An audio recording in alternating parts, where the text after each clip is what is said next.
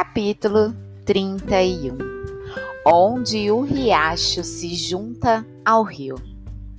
Anne teve suas ótimas férias de verão e se divertiu animadamente. Ela e Diana passaram praticamente o tempo todo ao ar livre, aproveitando as delícias que a Vereda dos Apaixonados, a Bolha da Dríade, a Lagoa dos Salgueiros e a Ilha Vitória ofereciam. Marila não fez nenhuma objeção a todos esses passeios. O médico de Spencer Valley, que tinha vindo ver Minnie na noite em que ela teve difteria, encontrou Anne na casa de um paciente, em uma tarde dos primeiros dias das férias. Olhou para ela atentamente, mordeu os lábios, balançou a cabeça e, por outra pessoa, mandou a seguinte mensagem a Marilla Cuthbert. Mantenha essa sua menina ruiva ao ar livre durante todo o verão e não permita que ela leia livros até que adquira mais saúde e energia. Marilla ficou profundamente assustada, pois viu nessa mensagem um sinal de que Anne morreria por esgotamento caso as recomendações médicas não fossem seguidas à risca. Consequentemente, a menina teve o verão de ouro de sua vida, com toda a liberdade e muita diversão.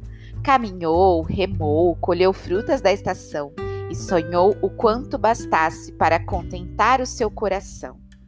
Quando setembro chegou, Anne tinha os olhos brilhantes e alertas, saúde e energia, que deixariam o médico de Spencer Valley satisfeito, e o coração cheio de entusiasmo e ambições novamente. Estou com muita vontade de estudar com grande afinco e dedicação, ela declarou a Marila, quando desceu com os livros recém-tirados do baú. Oh, meus velhos e bons amigos, estou contente em ver de novo suas capas alegres. Sim, até você, geometria. Marila, tive um verão perfeitamente maravilhoso e agora estou animada e alegre, como um herói a percorrer o seu caminho.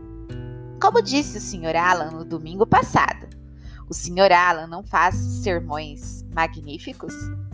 A senhora Lindy falou que ele está cada dia melhor e que logo logo alguma igreja da cidade vai tirá-los de nós. E vamos ter de buscar a nos contentar com outro pastor inexperiente. Mas não vejo motivo para nos preocuparmos antes de termos o problema. A senhora vê, Marila? É melhor aproveitarmos o Sr. Alan enquanto ele está conosco se eu fosse homem, acho que gostaria de ser um pastor. Eles podem ter tanta influência para o bem de sua, se sua teologia for sensata, claro. E deve ser tão emocionante fazer sermões esplêndidos que toquem o coração de seus ouvintes. Porque as mulheres não podem ser pastoras, Marila. Fiz essa pergunta à senhora Lindy e ela ficou chocada. Depois respondeu que isso seria um escândalo, embora seja provável que existam pastoras nos Estados Unidos. Ela até acredita que há mesmo, mas diz que graças a Deus ainda não chegamos a esse estágio aqui no Canadá e que espera que isso nunca aconteça. Porém, não entendo por que não. Eu penso que as mulheres seriam pastoras esplêndidas. Afinal, sempre que vai haver uma reunião social, um chá da igreja ou qualquer outro evento para arrecadar dinheiro, são as mulheres que organizam tudo. Tenho certeza de que a senhora Lindy pode fazer preces tão bem quanto o superintendente Bell e não duvido que possa fazer bons sermões também, se praticar um pouco. Sim, acredito que possa mesmo, Marila falou secamente. Ela já faz tantos sermões extraoficialmente. Ninguém tem muita chance de fazer coisas erradas em Avonlea, sem que Raquel fique sabendo. Marila, disse Anne, em um repente de coragem. Quero entrar uma coisa, quero contar uma coisa e perguntar o que a senhora pensa sobre ela. Isso tem me preocupado terrivelmente nas tardes de domingo. Quer dizer, quando eu penso especialmente sobre assuntos como esse. Eu realmente quero ser uma pessoa boa. E quando estou com a senhora, com a senhora Alan ou com a senhorita Stacy, quero isso mais do que nunca. E só tenho vontade de fazer o que agrade vocês e tenha sua aprovação. Porém, na maior parte do tempo que passo com a senhora Lindy, me sinto desesperadamente má, como se eu tivesse vontade de fazer exatamente aquilo que ela está dizendo que não devo fazer. Fico irresistivelmente tentada a fazer aquilo. Então, Na opinião da senhora, por que isso acontece comigo? Acha que é porque eu sou realmente má e incorrigível? Por alguns segundos, Marila pareceu hesitar. Em seguida, riu. Se você é N, então eu também sou, pois Raquel tem exatamente esse efeito sobre mim. Às vezes penso que ela influenciaria mais as pessoas para o bem, como você mesma diz, se não ficasse chateando todo mundo com essa mania de nos dizer o que é ou não é correto. Devia existir um mandamento especial sobre chatear os outros. Nossa, não devo falar assim. Raquel é uma mulher cristã, generosa e tem boas intenções. Não há outra alma mais gentil em Avonlea, e além disso, ela nunca se esquiva de sua parte no trabalho. Estou muito contente em saber que a senhora sente o mesmo, Anne falou, confiante. É tão encorajador. Depois disso, não preciso mais me preocupar tanto. Mas sei que vão aparecer outras coisas para me preocupar. Coisas que nos confundem. A senhora sabe, não é? É só resolvermos uma questão e já surge outra. Logo em seguida. Existem tantas coisas para pensar e decidir quando se está crescendo. Fico o tempo todo ocupada, refletindo e tomando resoluções sobre o que é certo. Crescer é muito sério, não é, Marila? Mas quando se tem bons amigos, como tenho a senhora, Matthew, a senhora Alan e a senhorita Stacy, é preciso crescer da melhor maneira possível. E tenho certeza de que se isso não acontecer, a culpa vai ser toda minha. Sinto que é uma grande responsabilidade, porque só possuo uma única chance. Se eu não crescer corretamente, não posso voltar atrás e começar tudo de novo. Oh, cresci 5 centímetros durante o verão, Marila. O Sr. Gillis me mediu no dia da festa de Ruby. Ainda bem que a senhora fez meus vestidos um pouco mais compridos. Aquele verde escuro é lindo e foi tão encantador a senhora ter colocado babados nele. Claro que sei que não era realmente necessário, mas os babados estão muito elegantes neste outono e Josie Pai tem babados em todos os seus vestidos. Acho que vou ser capaz de estudar melhor por causa dos meus. Vou ter uma sensação tão confortável lá no fundo por conta deles. Bem, se é assim, pelo menos eles têm alguma utilidade. A senhorita Stacy voltou para Von Lea e encontrou todos os seus alunos ansiosos para retomar os estudos, especialmente os da classe preparatória para Queens. Estavam próximos do grande combate, pois no final do próximo ano aconteceria a coisa fatídica conhecida como exame de admissão, cuja sombra aterrorizante já parava sobre suas cabeças, deixando-os apavorados. E se não passassem? Esse pensamento atormentava Anne a cada momento em que estava acordada durante aquele inverno inclusive nas tardes de domingo, quando ele praticamente tomava o lugar dos problemas morais e teológicos. Além disso, em seus pesadelos, Anne se via contemplando tristemente a lista dos aprovados no exame, em cujo topo estava o nome de Gilbert Blythe e na qual seu nome não aparecia. Apesar disso, o inverno passou muito depressa e foi alegre e cheio de ocupações. Os trabalhos da escola eram tão interessantes e a rivalidade tão sedutora quanto anteriormente. Novos horizontes de pensamentos, sentimentos e ambições, campos fascinantes de conhecimento ainda não explorados surgiram diante dos olhos ansiosos de Anne. Colinas surgem atrás de colinas e Alpes se erguem sobre Alpes. Grande parte disso se deveu orientação, à orientação habilidosa, cuidadosa e liberal da senhorita Stacy. Ela levava os seus alunos a refletir, explorar e descobrir por si mesmos. Encorajava-os a deixar seus pensamentos trilharem caminhos diferentes dos já percorridos, a tal ponto que chocou bastante a senhora Linde e os administradores da escola, que desconfiavam de todas essas inovações nos métodos há muito tempo estabelecidos.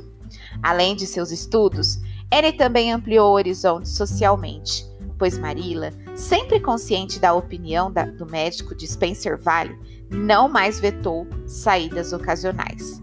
O clube de debates floresceu e promoveu vários espetáculos. Houve uma ou duas festas quase iguais aos, aos eventos de adultos, e aconteceram ainda passeios de trenó e patinação em abundância. Enquanto isso, Anne crescia e tão rapidamente que certo dia que estavam as duas de pé, lado a lado, Marila se surpreendeu ao constatar que a menina estava mais alta do que ela. Misericórdia, Anne! Como você cresceu! exclamou, mal acreditando no que acabava de perceber. Um suspiro se seguiu às palavras de Marila, que sentiu uma espécie de angústia por causa dos centímetros a mais de Anne. A criança que ela havia aprendido a amar tinha de alguma forma desaparecido. Agora, via à sua frente uma menina de 15 anos, alta, com um olhar sério, ar pensativo e uma mente equilibrada.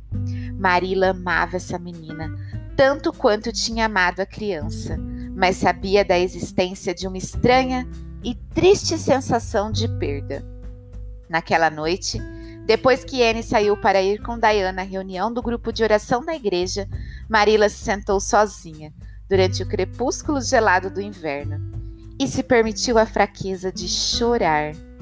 Quando Matthew entrou em casa, segurando uma lanterna e se deparou com a irmã daquele jeito, olhou para ela com tanta consternação que Marilla teve de rir, entre as lágrimas.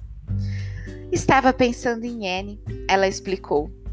Ela cresceu tanto, Matthew, e provavelmente vai estar longe de nós no próximo inverno.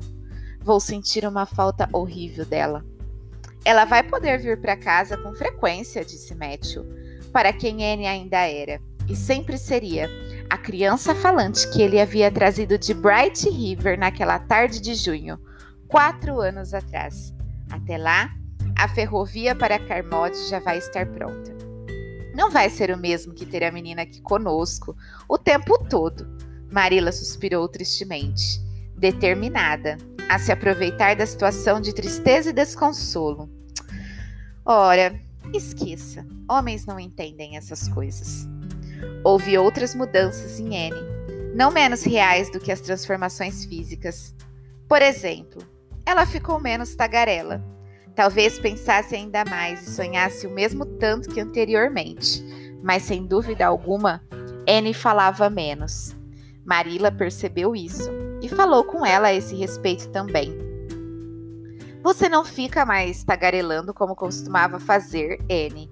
Nem usa mais tantas palavras complicadas. O que foi que aconteceu?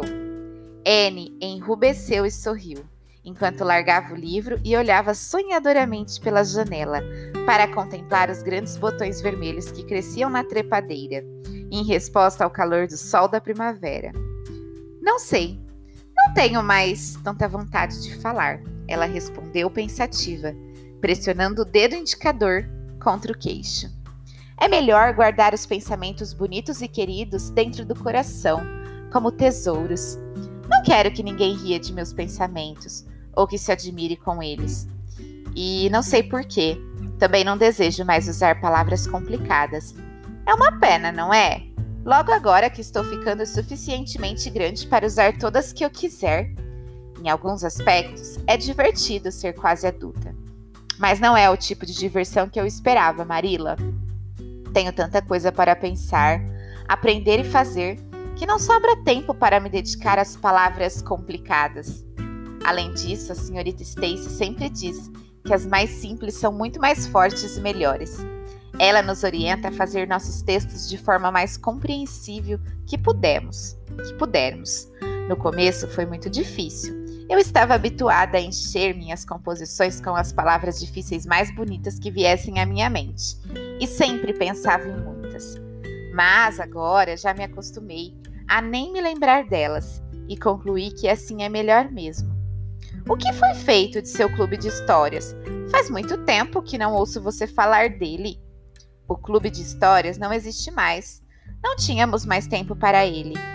E além disso, acho que nos cansamos daquilo. Compreendemos que era uma tolice ficar escrevendo sobre amores, assassinatos, fugas e mistérios. Às vezes, a senhorita Stacy nos pede para escrever uma história para treinarmos nossa habilidade, mas ela não nos deixa escrever nada além do que pode acontecer em Avonlea e em nossas próprias vidas. Em seguida, ela corrige nossas composições muito rigorosamente e nos faz analisar também nossos próprios trabalhos. Até então, eu nunca tinha achado que minhas composições tinham tantos defeitos. Fiquei tão envergonhada que quis desistir de tudo. Porém, a senhorita Stacy falou que eu poderia aprender a escrever bem se treinasse para ser minha própria e mais severa avaliadora. E é isso que estou fazendo, Marila. Faltam só dois meses para o exame, Marila falou. Você acha que vai conseguir passar, Anne? Anne estremeceu. Não sei, Marila. De vez em quando penso que vou me sair bem, mas logo depois fico muito insegura. Estamos estudando bastante e a senhorita Stacy tem nos treinado intensamente, mas mesmo assim, não sei se vamos ser bem-sucedidos. Cada um de nós tem um ponto fraco. O meu é a geometria, claro. O de Jane é o latim. O de Ruby e Charlie é a álgebra. E o de Josie, a aritmética. Moody diz que sente em seus ossos que vai fracassar na história. Em junho, a senhorita Stacy vai aplicar exames semelhantes aos que vamos fazer na Queen's. Ela diz que vai corrigir essas provas com o mesmo rigor dos examinadores da academia. Assim, poderemos ter alguma ideia de como vamos nos sair. Eu queria que tudo isso já tivesse acabado, Marila. Isso tem me assombrado tanto. Às vezes acordo no meio da noite e me pergunto o que vou fazer se não passar. Ora, ora, Anne, voltar para a escola no ano que vem e depois tentar de novo, disse Marila despreocupada. Oh, não acho que teria capacidade para isso. Fracassar seria muita humilhação, especialmente se o... se os outros passarem. E fico tão nervosa. Um exame que é bem provável que eu acabe fazendo muitas besteiras. Queria ter os nervos de Jane Andrews. Jane não se, não se perturba por nada. Anne suspirou e, desviando os olhos dos encantos da primavera lá fora, da brisa suave e do céu azul, de todas as belezas verdes que brotavam e cresciam no jardim, concentrou, resoluta, toda a atenção em seu livro. Haveria muitas outras primaveras, mas Anne estava convencida de que, se não conseguisse passar no exame de admissão, nunca se recuperaria o suficiente para aproveitá-las.